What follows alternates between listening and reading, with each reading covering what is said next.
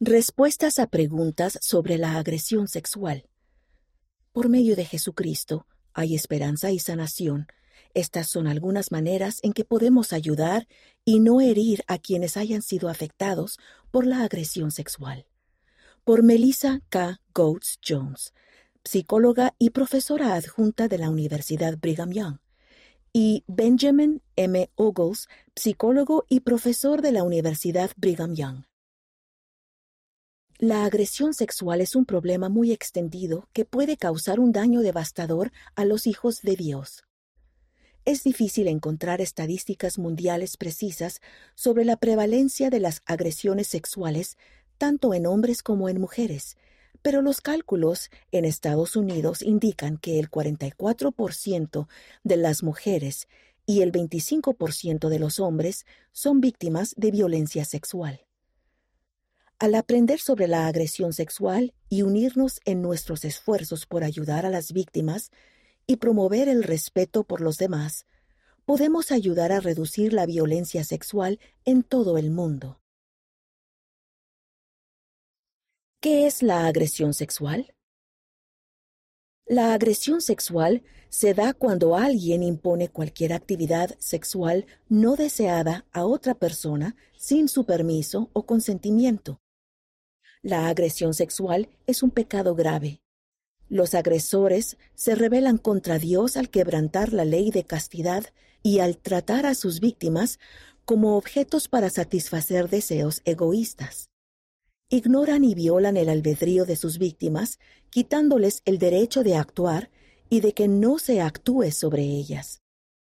Quienes obligan o presionan a alguien para que tenga contacto sexual toman parte en una de las formas más personales e invasivas de violencia.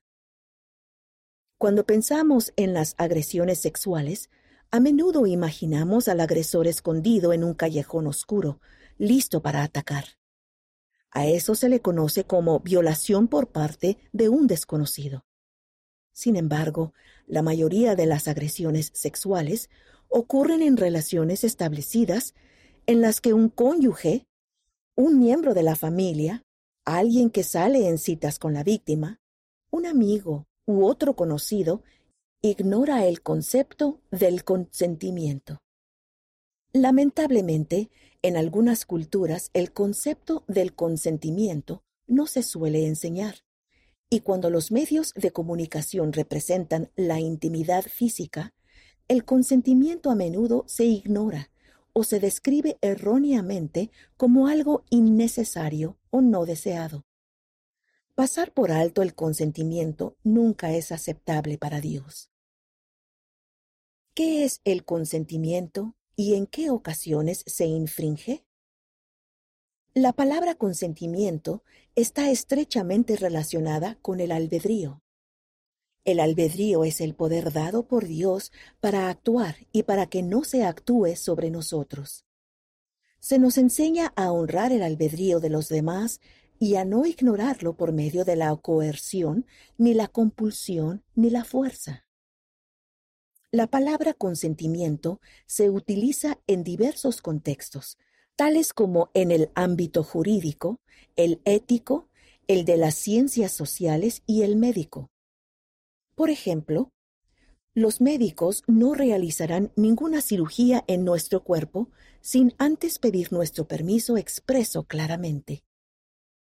En el contexto del afecto físico y de la intimidad sexual, consentimiento significa que la persona debe aceptar voluntaria, libre y claramente el acto de tocar o ser tocada, de besar o ser besada, u otro acto íntimo. De lo contrario, se está actuando sobre ella, quien no ha dado su consentimiento. Es importante entender que el consentimiento no puede darse en estas circunstancias. 1. Cuando la persona está dormida, inconsciente o bajo la influencia del alcohol, las drogas o los medicamentos. 2 cuando la persona no tiene la capacidad intelectual de aceptar contacto sexual. 3. Cuando la persona es menor de la edad legal de consentimiento. 4. cuando alguien engaña, obliga o controla a la otra persona. También es importante entender que la ausencia de resistencia no es consentimiento. Si la persona no se resiste al contacto físico o deja de resistirse, no significa que haya dado su consentimiento.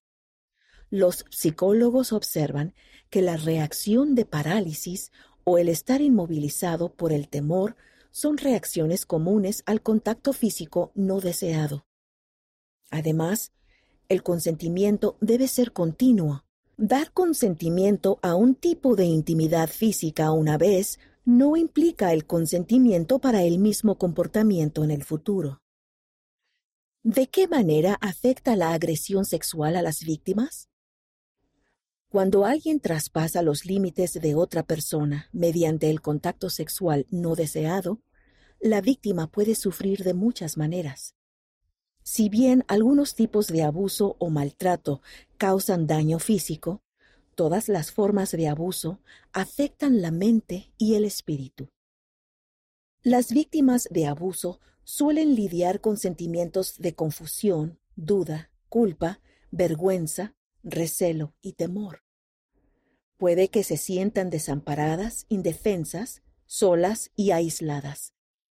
Tal vez incluso cuestionen el amor del Padre Celestial y su propio valor divino. ¿Qué hago si he sido agredido? Sepa que no está solo. Recuerde que el Padre Celestial le ama.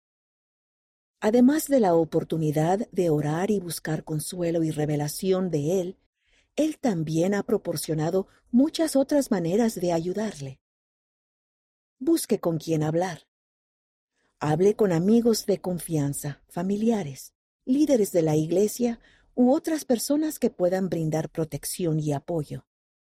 Es posible que encuentre paz y sanación más rápidamente al hablar de su experiencia con personas de confianza que compartan sus creencias y al invitarlas a apoyarle a seguir adelante. Comprenda que no es su culpa. Tal vez se sienta confundido, asustado o avergonzado, pero usted no tiene la culpa de las acciones del agresor. Busque ayuda. Su sanación se puede facilitar mediante recursos adicionales, tales como atención médica adecuada, terapia profesional, asesoramiento legal, materiales de la Iglesia a los que se hace referencia en abuso o maltrato en topics.churchofjesuschrist.org. Busque esperanza y sanación por medio de Jesucristo.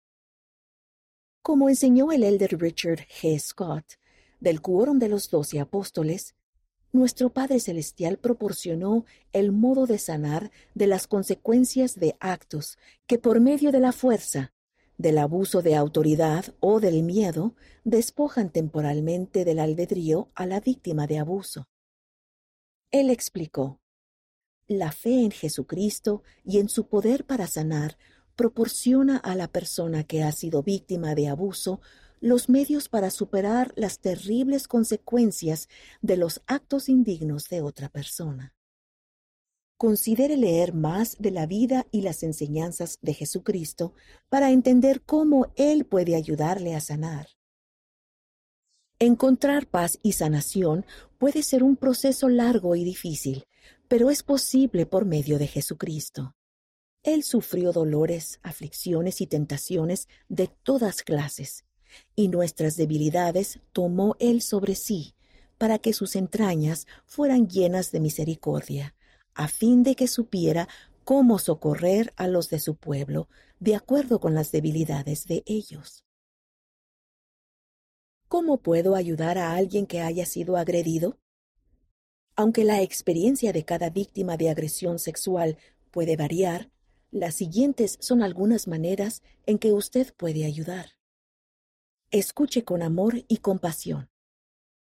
Exprese su preocupación y deseo de ayudarles. Averigüe si están en peligro inmediato y ayúdelos a buscar seguridad y refugio. Póngalos en contacto. Ayúdelos a ponerse en contacto con servicios de atención médica, asesoramiento profesional u otros recursos de la comunidad, como los centros de crisis por violación, los cuales ayudan a las víctimas. Aliéntelos. Aliéntelos a denunciar el abuso a las autoridades correspondientes. Es posible que la ley de su país exija que usted denuncie la agresión o el abuso, especialmente si usted es líder de la Iglesia. En algunos países, la Iglesia ha establecido una línea confidencial de ayuda contra el abuso y el maltrato que puede ayudar a los presidentes de estaca y a los obispos a denunciar la agresión y dar apoyo a la víctima. Bríndeles apoyo. Las víctimas a veces piensan que la agresión o el abuso fue culpa de ellas. Debido a que las víctimas pueden creer que quebrantaron la ley de castidad y que necesitan arrepentirse, es importante que los obispos, padres, maestros, líderes de los jóvenes y demás personas reconozcan las señales que indican agresión o abuso a fin de poder brindar apoyo y fomentar la sanación. Recuerde que debido a que se violó el albedrío de la víctima, ésta no necesita el arrepentimiento. En el manual general leemos en ocasiones, las víctimas tienen sentimientos de vergüenza o de culpa, pero no son culpables de haber pecado. Los líderes no culpan a la víctima, la ayudan a ella y a su familia a comprender el amor de Dios y la sanación que proviene de Jesucristo y su expiación. Sea sensible a sus necesidades. Las víctimas pueden sentirse incómodas con el contacto físico, como por ejemplo el estrechar la mano o dar abrazos. Pueden sentirse incómodas al reunirse a solas con un líder o tal vez se sientan como si estuvieran atrapadas si el aula fuera demasiado pequeña o si usted se sentara en el espacio entre ellos y la puerta. Algunas consideraciones sencillas pueden marcar la diferencia para alguien que busca sanación de una experiencia traumática como la agresión. Algunas palabras para los agresores. Algunas personas que lean este artículo podrían darse cuenta de que han violado el albedrío de otra persona.